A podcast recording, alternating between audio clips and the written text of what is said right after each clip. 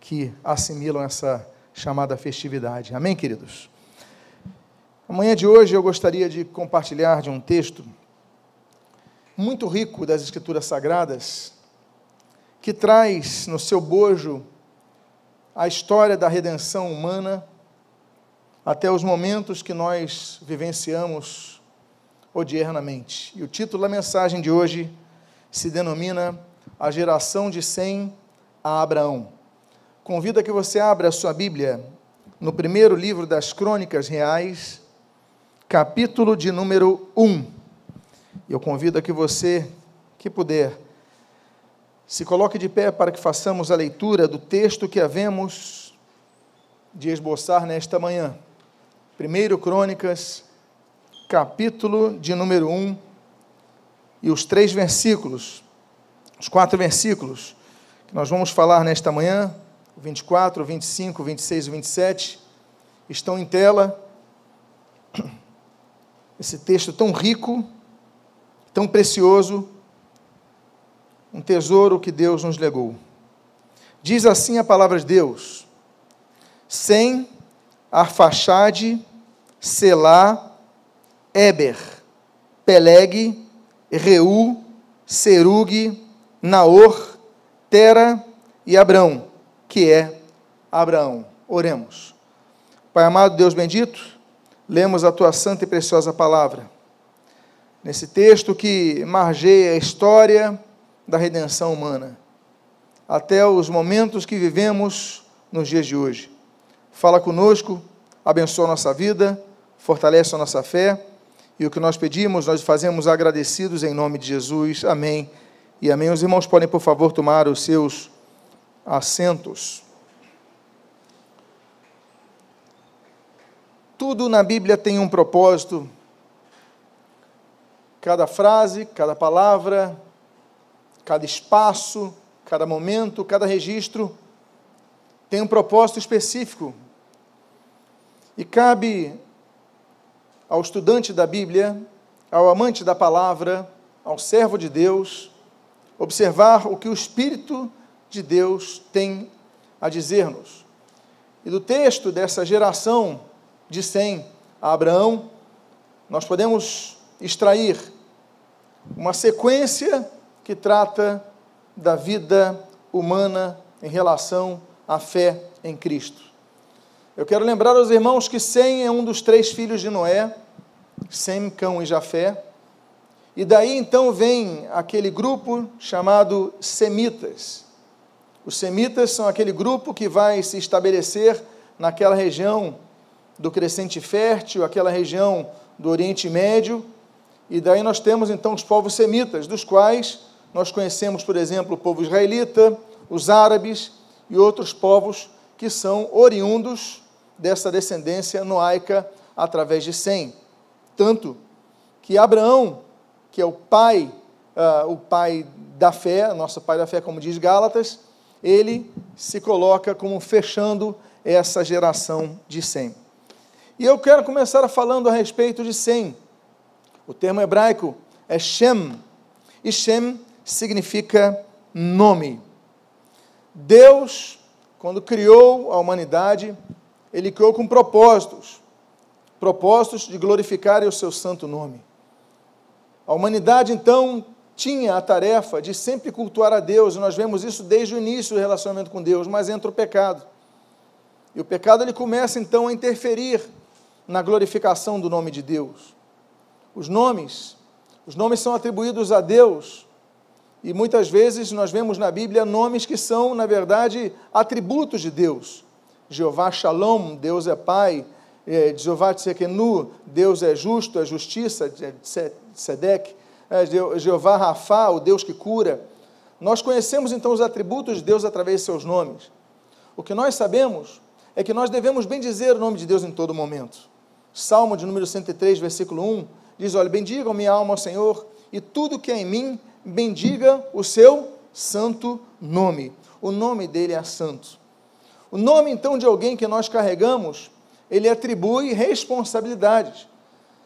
Se eu carrego em mim o, meu sobrenome Semblano, Alguém me associa à família de meu pai, Regis associa à família de minha mãe. Eu tenho uma responsabilidade a zelar com minha família.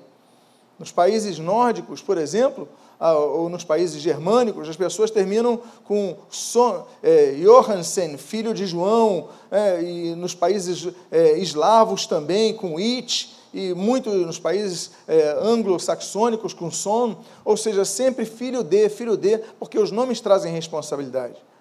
A Bíblia sempre vai chamar os, os, os que servem a Deus como servos de Deus.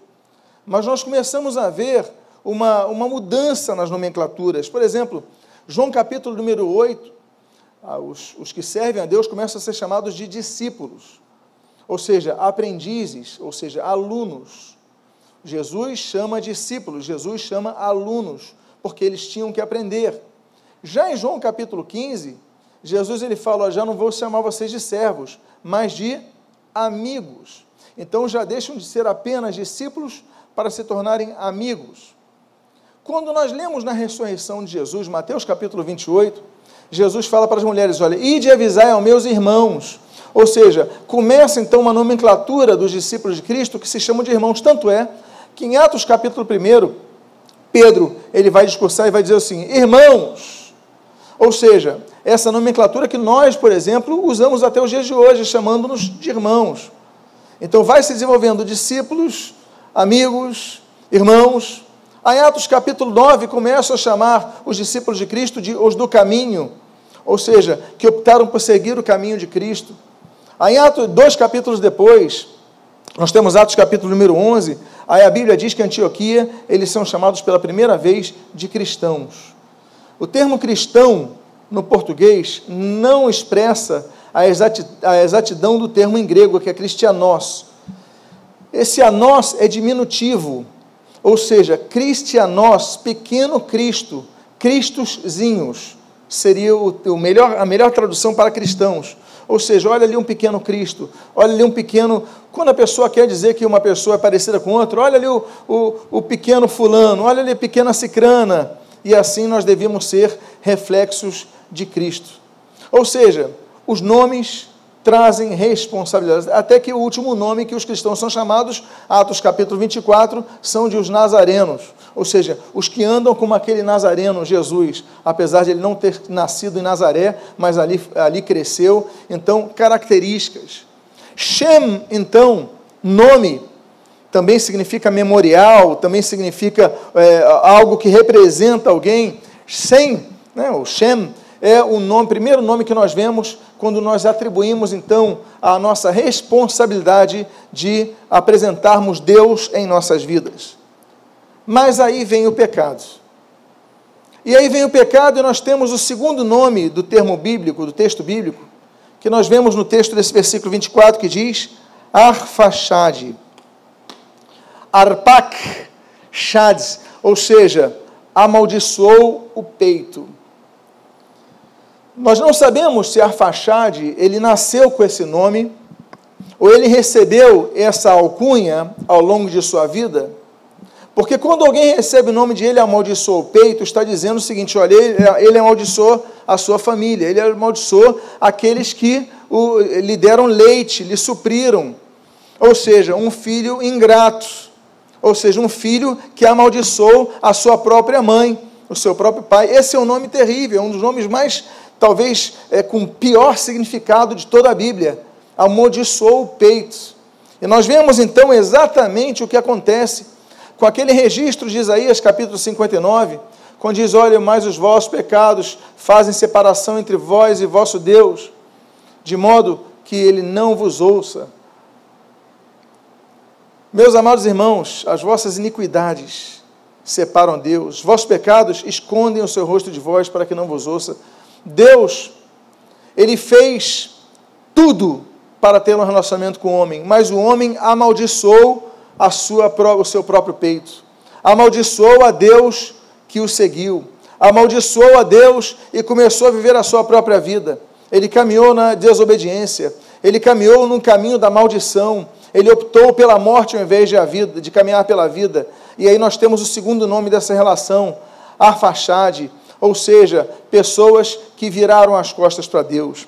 Meus amados irmãos, a Bíblia fala de muitos desviados na Bíblia.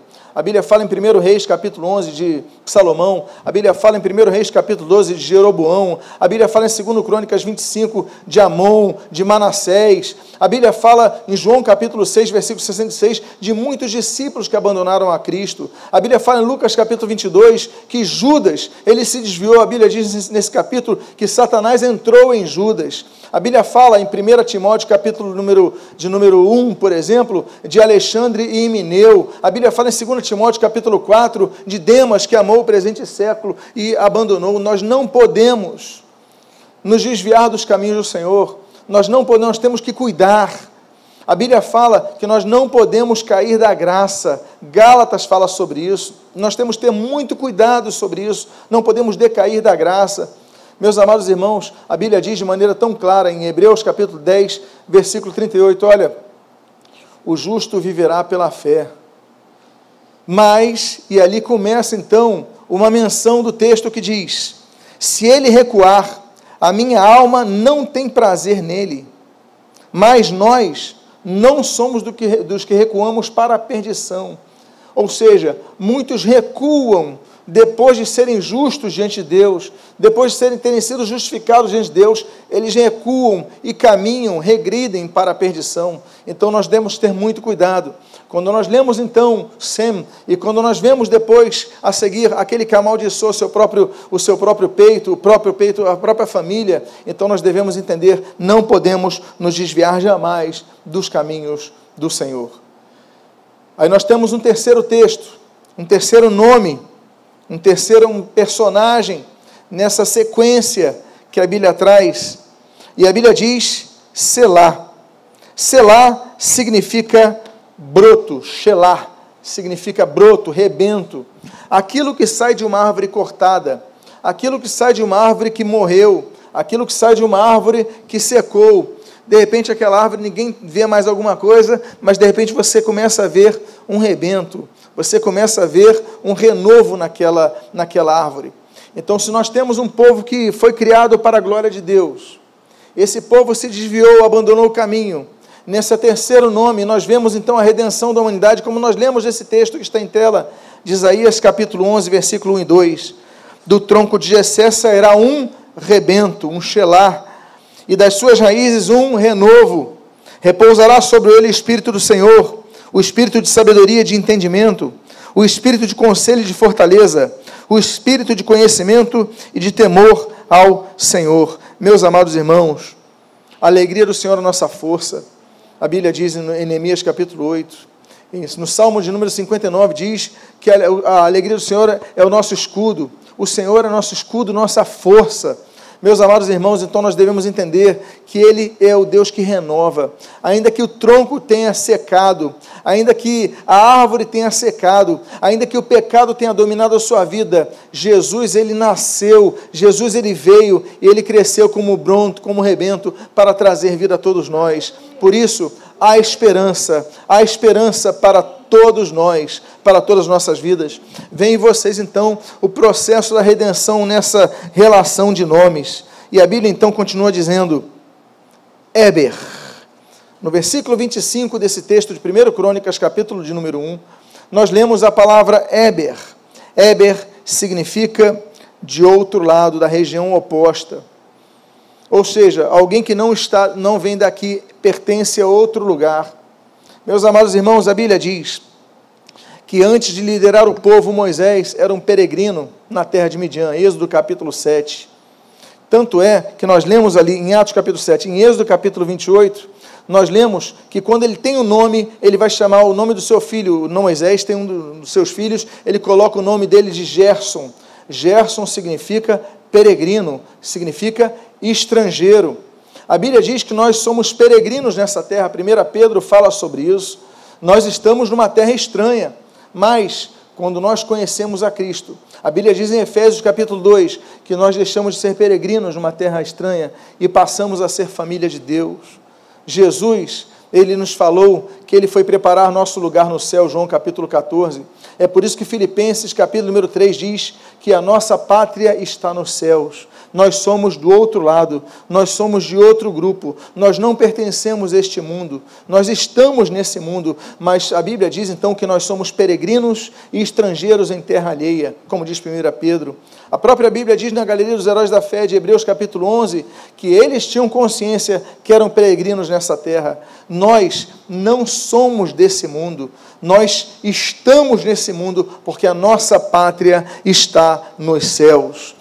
Então nós vemos, depois de ouvirmos falar de Sem, ouvimos falar de Arfaxade, nós ouvimos falar de Selá, agora nós temos então o nome Eber, do outro lado. Quando o broto vem, quando o renovo nasce, na terra seca, nesse tronco seco, nesse tronco morto. Então, Deus nos leva a uma outra pátria. Deus nos traz então uma nova identidade. Deus nos dará, como diz Apocalipse capítulo 2, um novo nome. Teremos, como diz a Bíblia em, em 1 Coríntios capítulo número 15, é, um novo corpo, uma nova mentalidade. Nós seremos aquilo que a Bíblia já fala sobre, sobre isso, é, sobre nós, em 2 Coríntios capítulo 5, somos nova criatura. Amém, queridos?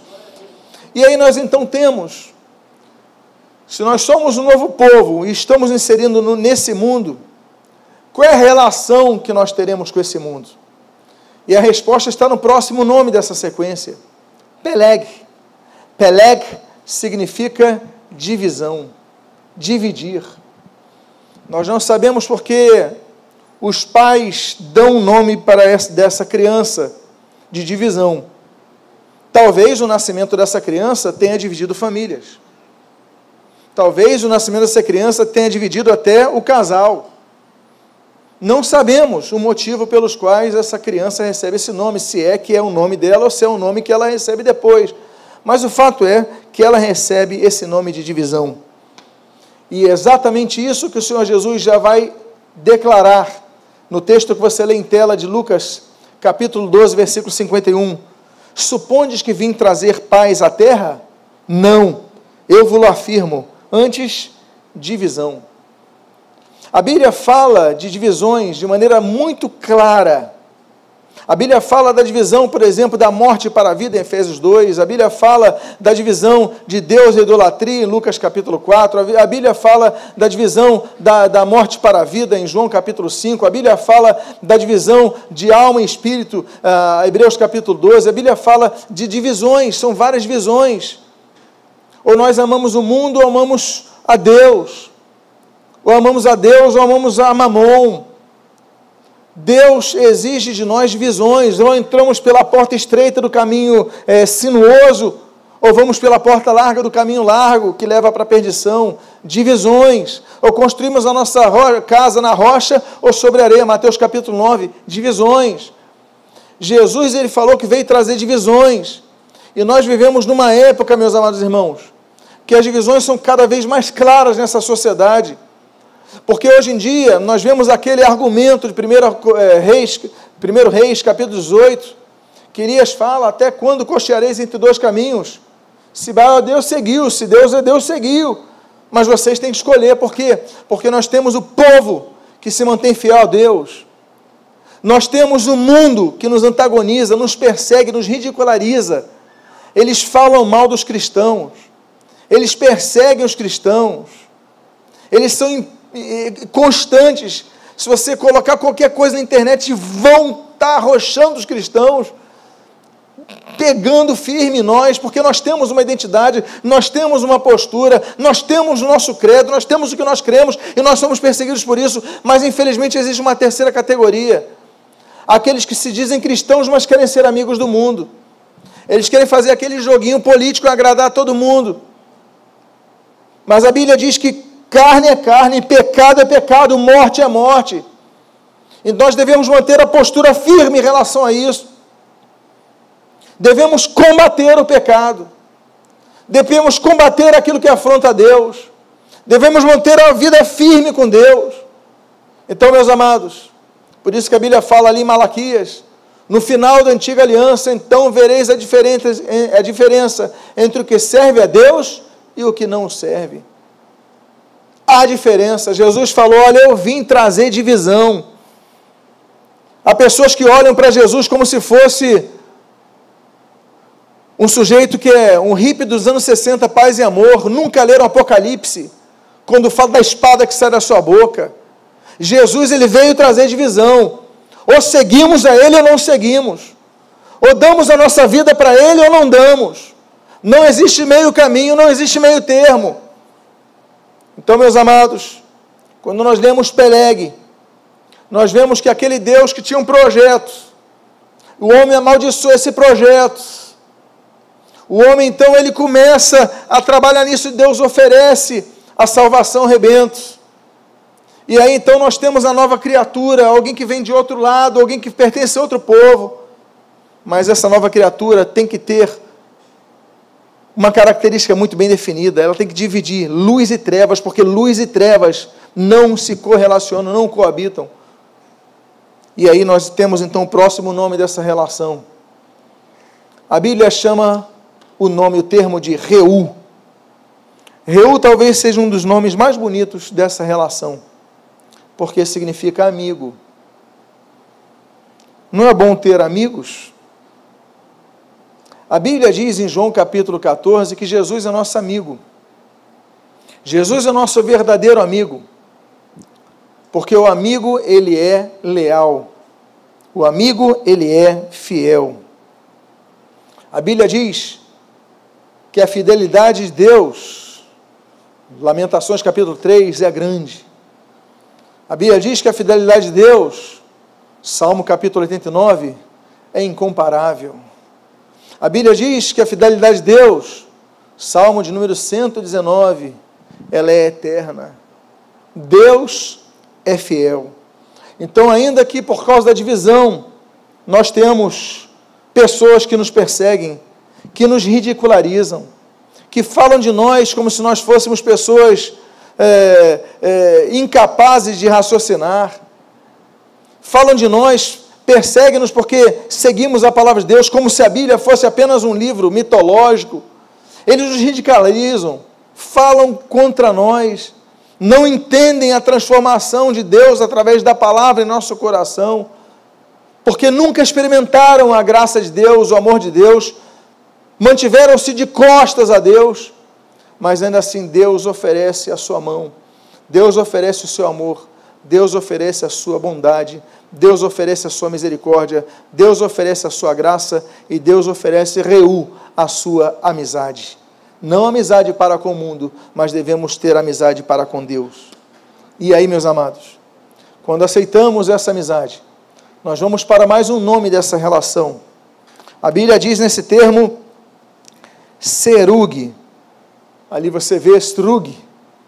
Strug significa entrelaçado no ramo, enrameado, digamos assim, se tivermos que colocar uma terminologia própria nossa. E quando nós lemos, então, aqueles que estão ligados no ramo, imediatamente não temos como não nos lembrarmos do texto que está em tela de João capítulo número 15, versículo 5. Quando o Senhor Jesus, o nosso Salvador, diz: eu sou a videira e vós os ramos. Quem permanece em mim e eu nele, esse dá muito frutos, porque sem mim nada podeis fazer. Esse texto é tão profundo que nós podíamos pregar aqui horas sobre ele, mas eu não vou fazer isso. Eu só quero pontuar alguns, alguns detalhes dessa palavra. Primeiro, nós somos sirug, nós somos esses ramos da videira. A videira ela produz uvas. Nós só conseguimos produzir uvas, ou seja, produzir frutos, se estivermos nele. Mas a questão não é apenas estar. Jesus ele usa uma palavra muito importante que é permanecer. Ele diz: quem? Não diz pois, todos permaneceis. Ele diz: quem permanecer em mim? Por quê? Porque muitos são colocados nessa videira, mas esse, esse ramo ele seca. E o próprio texto do João, capítulo 11, capítulo 15 diz que ele não serve para nada senão para ser cortado e lançado ao fogo. Por isso Jesus ele diz, olha, se quem permanecer em mim. Nós devemos permanecer no Senhor. Muitos começam sua caminhada na fé muito bem, mas não permanecem no Senhor. Muitos começam a se distanciar do Senhor, esfriar na sua fé, e aquele fruto já não é viçoso, já não tem fruto, e o fruto então começa a secar, não produz mais fruto, e aquele ramo então ele perde o seu sentido. Mas a Bíblia não apenas diz para nós produzirmos frutos, mas o texto do Senhor Jesus, ele utiliza a palavra muito frutos. Nós não podemos apenas produzir frutos, devemos produzir muito frutos. Por quê? Porque a raiz é boa, porque o tronco é bom, porque a origem é boa. Então, meus amados irmãos, temos que produzir frutos constantemente e temos que produzir muito frutos. Por quê? Porque se não estivermos ligados à videira, nada podemos fazer. Olha o termo da palavra serug. Olha a relação então que nós temos. Nós vemos de outra parte. Nós então causamos divisão. Agora, temos visão de luz e trevas? Temos. Nós optamos por seguir a Cristo? Optamos. Temos uma postura firme e não acatar o mundo entrar em nossas vidas? Temos. Agora, o que nós mais fazemos?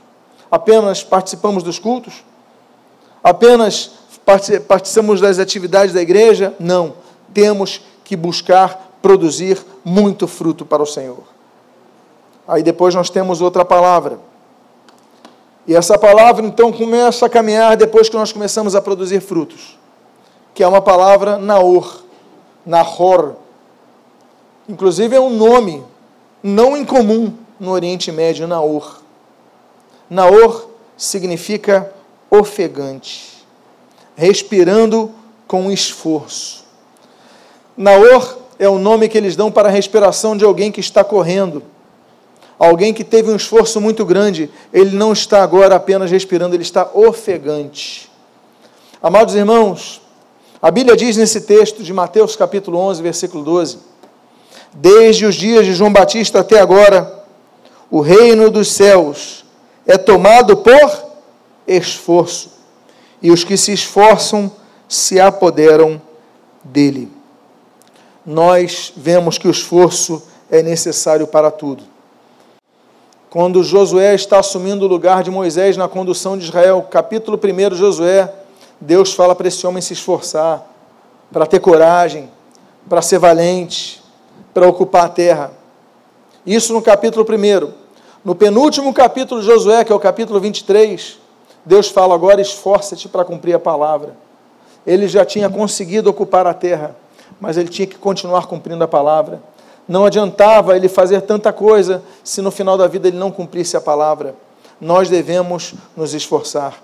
Lucas capítulo 13, o Senhor Jesus diz: Olha, você se esforce para entrar pela porta estreita. Nós devemos nos esforçar.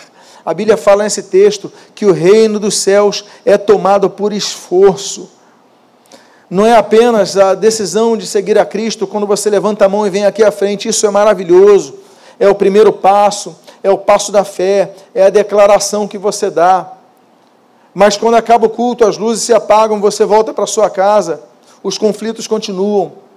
Quando você acorda no dia seguinte, os conflitos continuam. Quando você vai para o seu trabalho, vai no meio da sua faculdade, os seus amigos, o, o, o, ah, os ataques continuam vindo as setas inflamadas do inimigo continuam vindo. Por isso nós devemos usar o escudo da fé para nós impedirmos esses dardos nos alcançarem. Nós continuamos em luta constante. Nós devemos então entender que é com esforço que nós tomamos o reino de Deus. Para estarmos aqui nesta manhã, eu imagino que muitos se esforçaram para estar aqui, vencendo o seu sono, vencendo o cansaço das atividades, pegando condução, não é verdade? Tudo para o reino de Deus vai ser por esforço. Orar, você separar um tempo de orar, exige também um esforço, uma disciplina. Você naturalmente você não quer fazer isso. Você tem outras atividades, mas você não esse momento é você parar para oração e você separa. Tem coisas que nós temos que dizer, que temos que admirar, e muitos que têm que têm a, a sua formação diametralmente oposta à palavra de Deus. Mas quando, por exemplo, tive a oportunidade de estar em alguns países muçulmanos, eu lembro que, uma primeira vez que lá estive, Eu demorei a dormir pelo fuso horário, pelas atribuições, pelas atividades que eu tinha. Eu já estava me preparando para o curso, eu estava estudando, demorei muito a dormir. Eu imagino que naquela noite eu tenha dormido, dormir umas duas ou três da madrugada. E quando foi cinco da manhã, eu levei um susto. Tinha um, um alto-falante perto da minha janela, de um minarete, de um local, enfim, ali estavam ali uma, estava uma mesquita do meu lado, e ali começaram as orações das cinco horas da manhã. Eu nem preciso dizer que eu não consegui mais dormir. Mas uma coisa eu falei, eles são disciplinados para a reza deles. Nós, muitas vezes, não gastamos um minuto para orar. Jesus falou, não podeis orar nem, nem uma hora. A gente não para para orar, exige disciplina, exige esforço. Para ler a Bíblia, ainda mais essa geração que tem tudo mastigado, a geração das cores. Tudo que eles querem, eles têm cores, na TV, na internet, no celular. Então, para pegar e ler um livro que é apenas tinta sobre papel, é apenas uma letra preta num fundo branco. Eles perdem a paciência, eles perdem, não tem, temos que ter esforço, temos que nos esforçar para nos apoderarmos de todas as bênçãos de Deus e a principal delas, a nossa salvação. Então, se nós temos a história da redenção até os dias de hoje, a Bíblia então traz então a figura do pai de Abraão. O nome dele, Tera, ou Terá, como você pode ler ali. E o nome Terá é um nome muito bonito no seu significado, que é um local para você descansar. Geralmente, Terá era o local quando uma caravana de pessoas que andavam, eles olhavam assim: olha, aqui vai ser o nosso Terá, o descanso do acampamento. Aqui nós vamos acampar para descansar. Apesar de todas essas dificuldades, apesar de todas essas lutas que nós temos, apesar de todos os desafios, apesar de todo o esforço, meus amados irmãos, vale a pena seguir a Jesus. Ele diz, Mateus capítulo 11, versículo 28, Vinde a mim todos vós que estáis cansados, sobrecarregados, e eu vos aliviarei.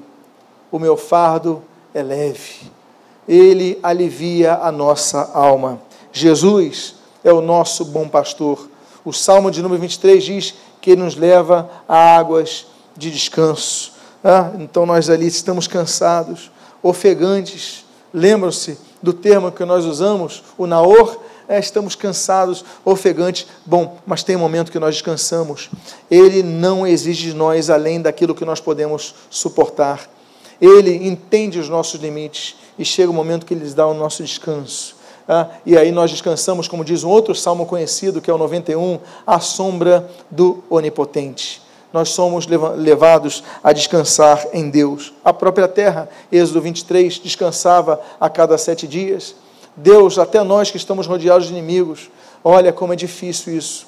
Mas a Bíblia diz em 2 Samuel capítulo 7 que Deus deu a Davi descanso de seus inimigos. Então Deus é um Deus que nos dá descanso. Nós sabemos Hebreus capítulo 4, que um dia adentraremos no nosso descanso eterno, quando não há mais dor, não há mais perseguição, mas os nossos descansos hoje, saiba irmão, são Naur, são Naur não, são Terá, ou seja, depois de estarmos ofegantes, temos um descanso, repomos as forças para continuarmos lutando. E aí então, nós vamos para o penúltimo dos nomes, Abrão, a geração de Sem a Abraão. Mas Abraão é o nome de nascimento desse homem. Terá, por algum motivo, ele colocou o nome do seu filho de o pai da exaltação. Alguns entendem que é o pai da soberba, o pai do queixo em pé. Por que, que ele colocou o nome de Abraão disso? Não sei, não sabemos. Talvez uma necessidade deles. Olha, Abraão vai se impor sobre os outros.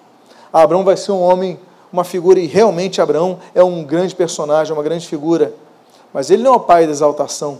Ele, a Bíblia vai mudar o nome dele logo, logo. Por quê? Porque ele vai se tornar o pai da fé e o pai de multidões. Por quê? Porque Deus não suporta o soberbo. Não é isso que diz o Salmo 101? Que Deus não suporta o soberbo? Não é isso que diz a Bíblia em Tiago capítulo 4, versículo 6? Que Deus resiste ao soberbo? Se tem uma pessoa que Deus não levanta é quando a queda é do soberbo. Por quê? Porque Jeremias 50 diz: o soberbo tropeçará e não há quem o levantará. Meus amados irmãos, a soberba precede a ruína, como diz o provérbio de número 16. Então, nós devemos cuidar por causa da soberba. O soberbo, quando estiver caído, nessa hora ele tem que estar com o seu coração arrependido, olhar para Deus e dizer: Deus, perdoa-me. Que Deus vai, estende a sua mão e lhe concede a sua misericordiosa graça. Amém, queridos? Abraão, então, é o penúltimo nome, mas Deus muda o nome dele.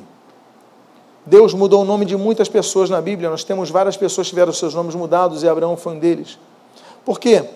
Porque quando você coloca Abraão, e no português é mais uma letra A, no hebraico é como se você colocasse, abre aspas, um H no meio. Muda o significado da palavra. E passa então a ser de o pai da exaltação e o pai de multidões. E aí nós não temos como encerrar sem nos lembrar do texto de Marcos capítulo 16, ide por todo mundo e pregar o evangelho a toda criatura. Não temos como nos lembrar de Mateus capítulo 28, 19, ide e fazei discípulo de todas as nações, batizando-os em nome do Pai, do Filho e do Espírito Santo. Ou seja, esse homem que nasceu para ser pai de exaltação, pai do seu próprio ego, pai das próprio, suas próprias conquistas, eu fiz, eu sou, não. Ele agora é pai de multidões levando multidões para a glória de Deus, para a graça de Deus. Então, meus amados irmãos, esse texto, nós vemos uma geração de 100 a Abraão. Nós vemos uma geração de pessoas cujos nomes nos demonstram a história da redenção humana, desde o seu início até o fim, e o dia a dia de cada um de nós, até que nós possamos ser aqueles discípulos frutíferos, que sejamos pai de multidões. Diga à pessoa que está ao seu lado que você gere muitos discípulos para Cristo.